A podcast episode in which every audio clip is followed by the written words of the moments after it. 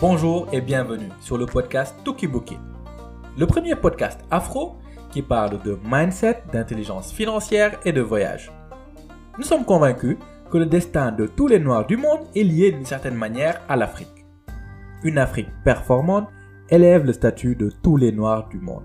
Et pour cela, nous devons nous appuyer sur des piliers. Le premier, et qui est le plus important, est l'éducation, la connaissance, qui nous donnera le bon mindset. Le second est l'intelligence financière, qui va nous permettre de mieux épargner et de savoir comment investir dans le monde et particulièrement en Afrique. Et pour finir, les voyages, qui sont des accélérateurs du développement personnel, mais encore sous-estimés.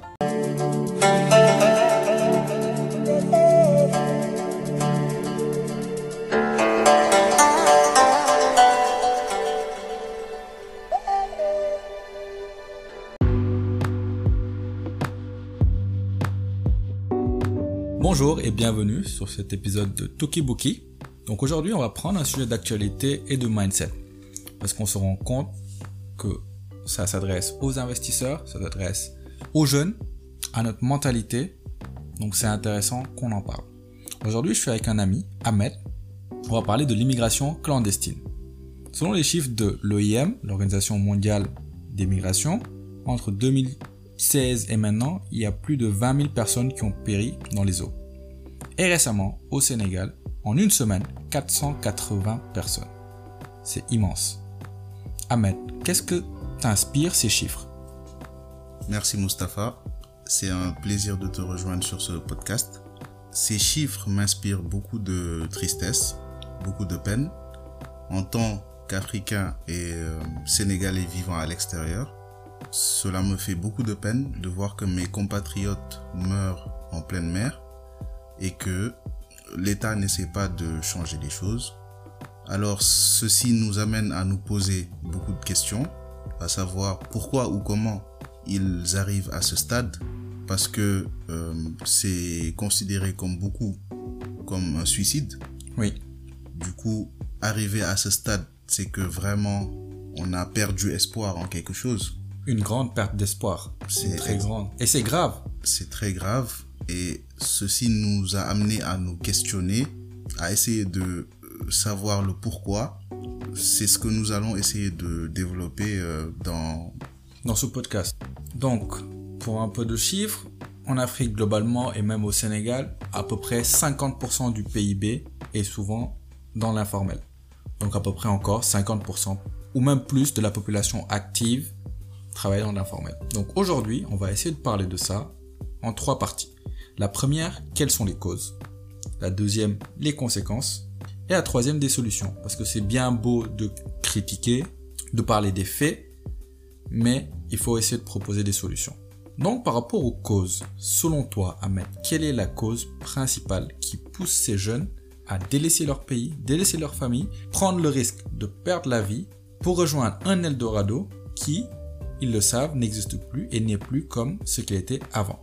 Comme on l'a dit euh, dans la première partie, c'est d'abord lié à une perte d'espoir de créer quelque chose dans son pays. Mais concrètement, cette perte d'espoir est liée à quoi? Je dirais que c'est lié beaucoup plus au niveau, euh, je sais pas si je vais appeler ça au niveau de vie ou au fait que les gens n'ont pas les moyens de d'accomplir des choses. Oui les gens n'ont pas les moyens de subvenir à leurs besoins et à ceux de leur famille. Mhm. Et de ce fait, ils préfèrent prendre la, une voie illégale, les bateaux, Mhm. pour pouvoir rejoindre l'Europe en ayant espoir de trouver une meilleure situation qui leur permettra de pouvoir euh, subvenir à leurs besoins, d'aider leur famille et de réaliser certaines choses qu'ils ne voyaient peut-être pas au Sénégal. Mais souvent, ces jeunes, ils ont déjà un travail au Sénégal.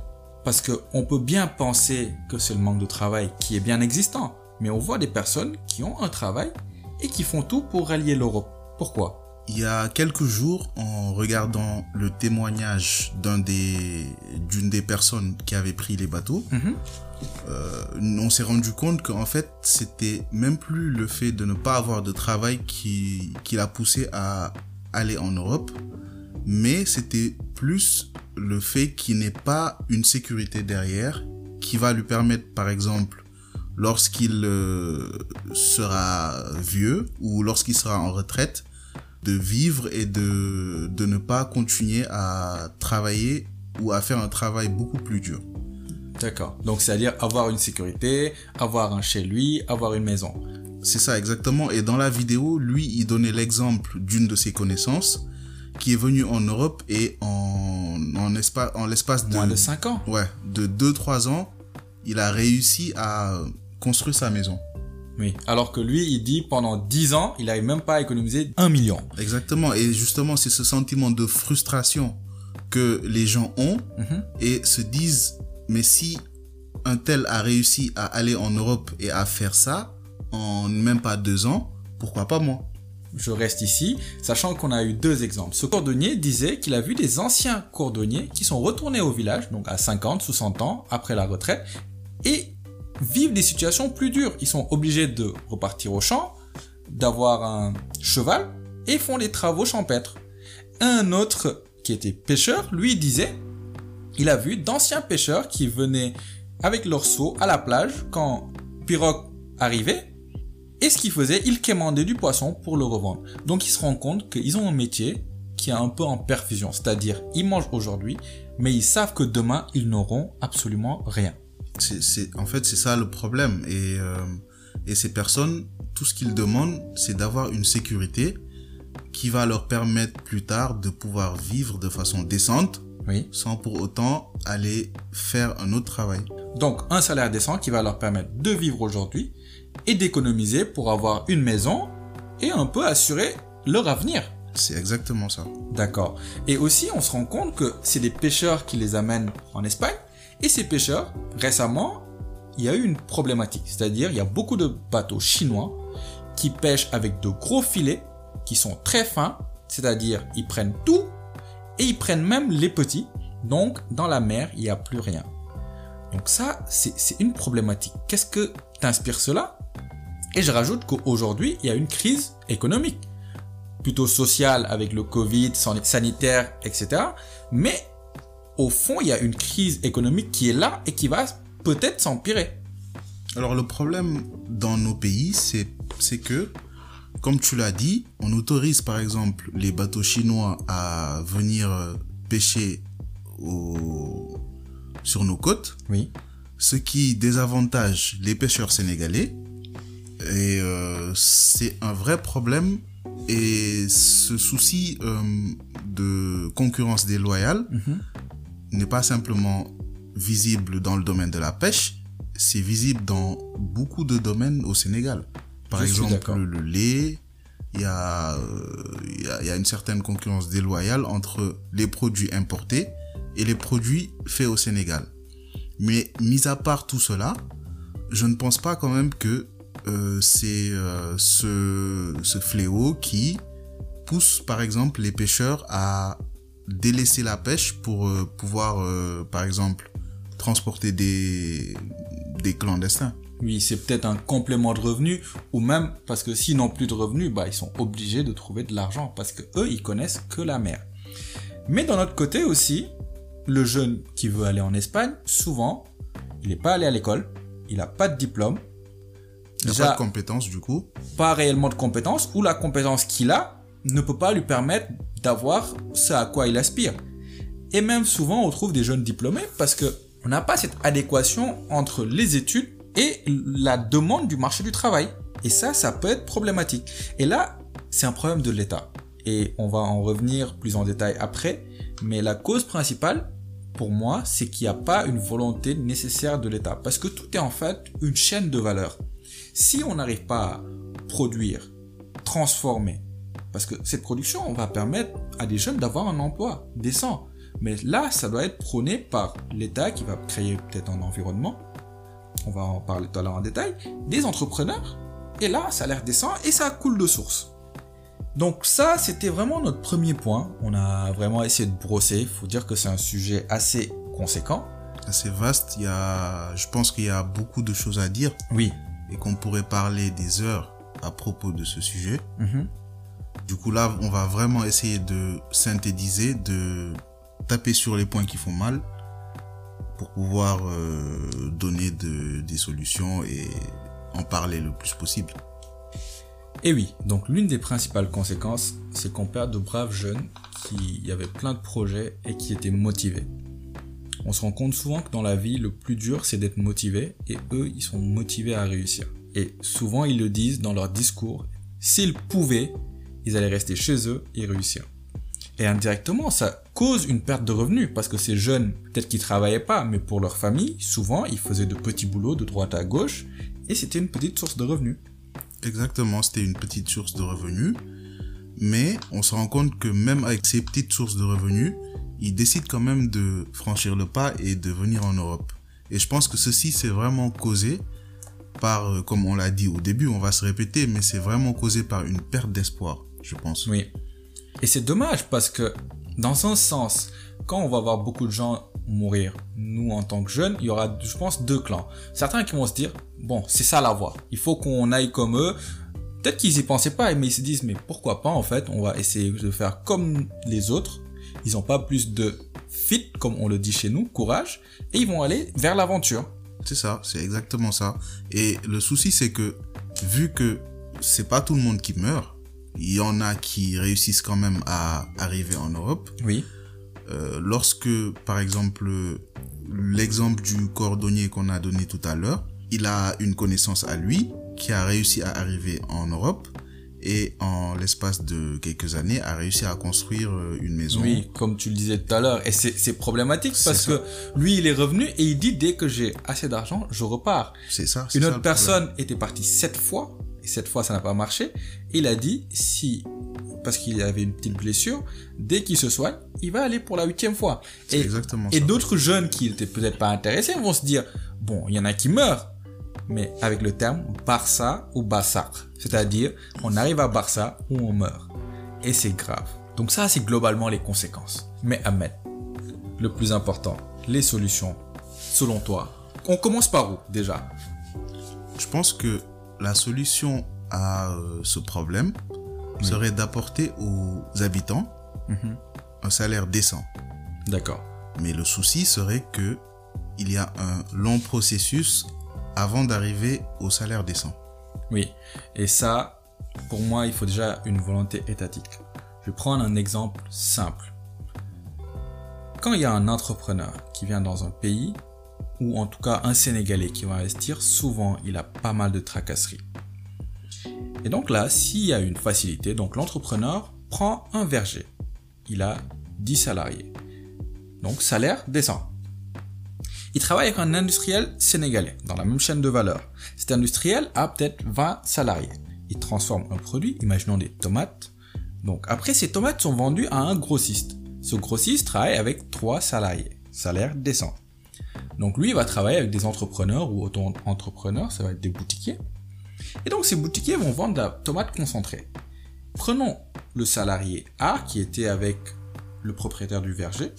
Donc peut acheter en fait des choses à la boutique. Donc lui, bah, il sera vraiment autonome dans ce sens-là. Mais il pourra aussi économiser de l'argent parce qu'il a un salaire décent qui va lui permettre demain, peut-être au bout de 5 ans, 6 ans, d'économiser assez d'argent et d'investir. Donc pourquoi pas lui avoir son verger? Donc là en fait on crée une chaîne de valeur. Et ça si on le fait dans plusieurs domaines, ça nous permettra d'avoir une économie qui tourne et tout le monde pourra avoir un salaire décent et surtout vivre en paix chez lui parce que ces jeunes qui quittent le pays, ils n'ont pas forcément envie de le quitter. Mais le problème, c'est que souvent, on a recours aux importations. Et ces importations coupent en fait notre chaîne de valeur. Parce que quand on importe des tomates concentrées, ça arrive directement chez le grossiste qui va les revendre. Mais une chose qu'on oublie, c'est que ces tomates vont coûter souvent moins cher parce qu'ils sont produits en Europe avec des ou en Occident ou dans d'autres pays avec une industrie plus lourde du coup, imaginons que la tomate arrive au Sénégal et est vendue 1200.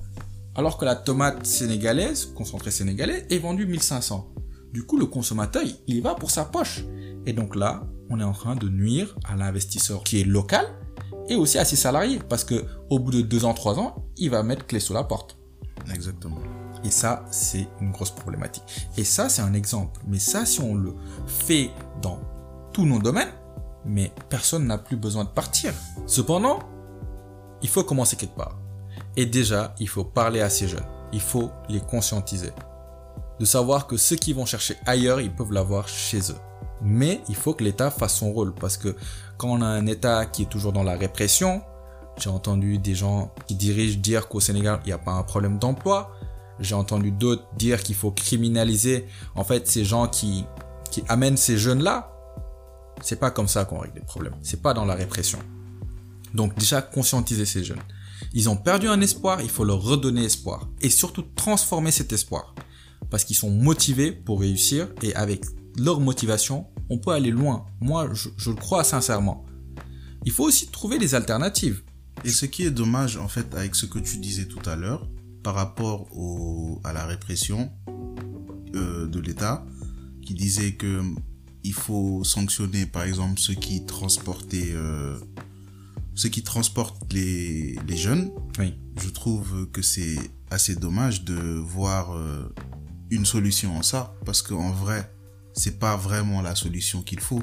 C'est comme, euh, par exemple, dire que pour régler l'insécurité au Sénégal, il faudrait augmenter le nombre de policiers.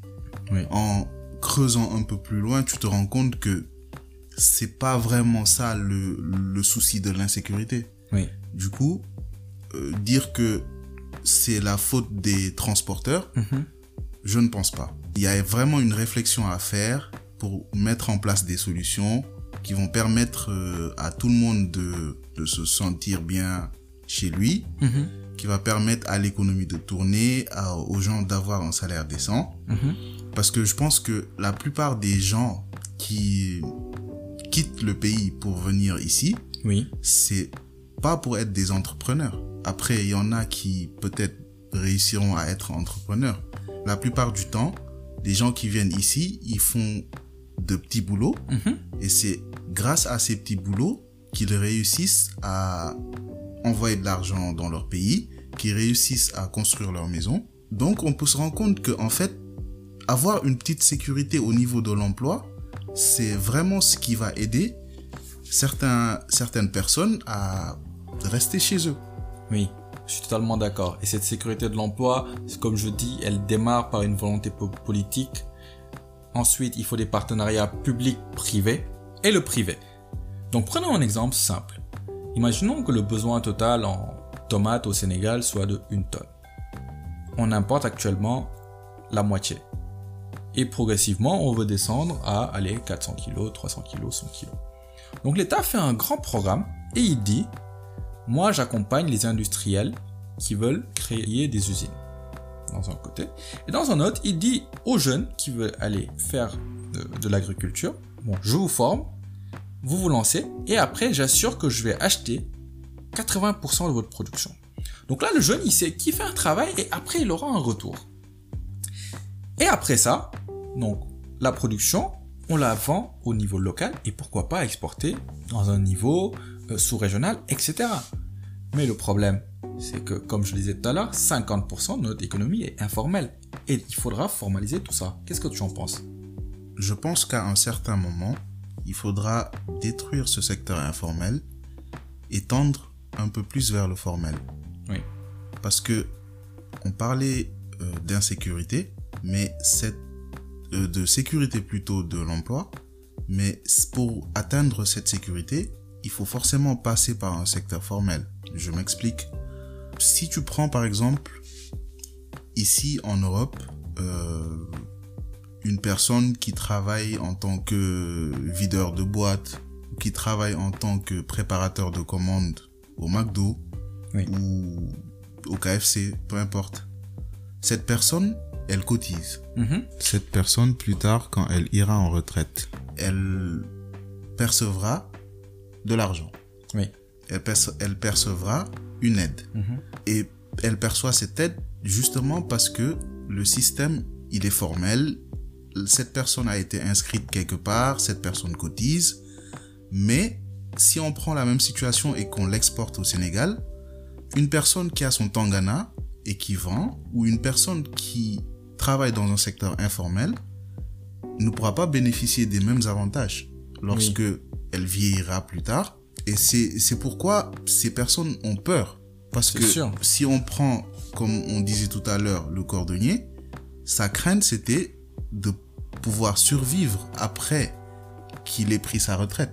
C'est sûr. Et, et cet informel-là, si on analyse bien, c'est même un problème pour nous, entre guillemets, entrepreneurs et investisseurs. Parce que on vient dans un pays où il y a l'informel qui tourne. Si demain, moi, je viens, je mets en place mon entreprise, je paye des impôts, des taxes, etc., bah, il y a une petite concurrence déloyale entre moi qui va vendre mon produit taxé, etc., TVA, etc., et celui qui fait son produit et vend. Je pense que c'est un autre sujet. C'est très complexe. Donc, vous voyez où on atterrit. En fait, on passe vraiment de l'immigration clandestine à l'économie, à l'investissement, au problème des entrepreneurs, et on se rend compte que c'est un tout. Et ce tout-là, en tout cas moi en conclusion, j'ai envie de dire, il faut une volonté politique qui va résoudre globalement certains problèmes, mais il faut aussi, nous, de notre mindset, de notre état d'esprit, qu'on se dise que c'est possible. Donc, Ahmed, moi, je te laisse terminer. Qu'est-ce que tu en, qu'est-ce que tu, tu retiens de ce podcast et tu veux terminer par quoi? C'était très intéressant de d'échanger par rapport à ce sujet qui nous tient à cœur parce qu'on est concerné, même Oui. si on ne sommes pas dans cette situation. Ce sont nos compatriotes, donc nous sommes forcément concernés. Euh, nous sommes des jeunes qui sont ambitieux et qui aspirent à un certain niveau et qui souhaitent pouvoir développer leur continent. Du coup, on est tous concernés. C'est un sujet très vaste qui peut nécessiter plusieurs heures Oui. pour être traité. Il y a plein de points qu'on n'a pas pu développer et euh, je pense que c'est déjà bien d'en parler. Oui, je pense que c'est déjà bien et n'oublions pas une chose, on a un rêve africain et c'est à nous de le porter. Il y a des choses à faire, il y a une mentalité à changer et il faut que nous qui avons l'opportunité de sortir du pays, sortir du continent, de voir ce qui se fait ailleurs, d'avoir une vision un peu plus large, d'essayer d'aider nos compatriotes et chacun à son niveau.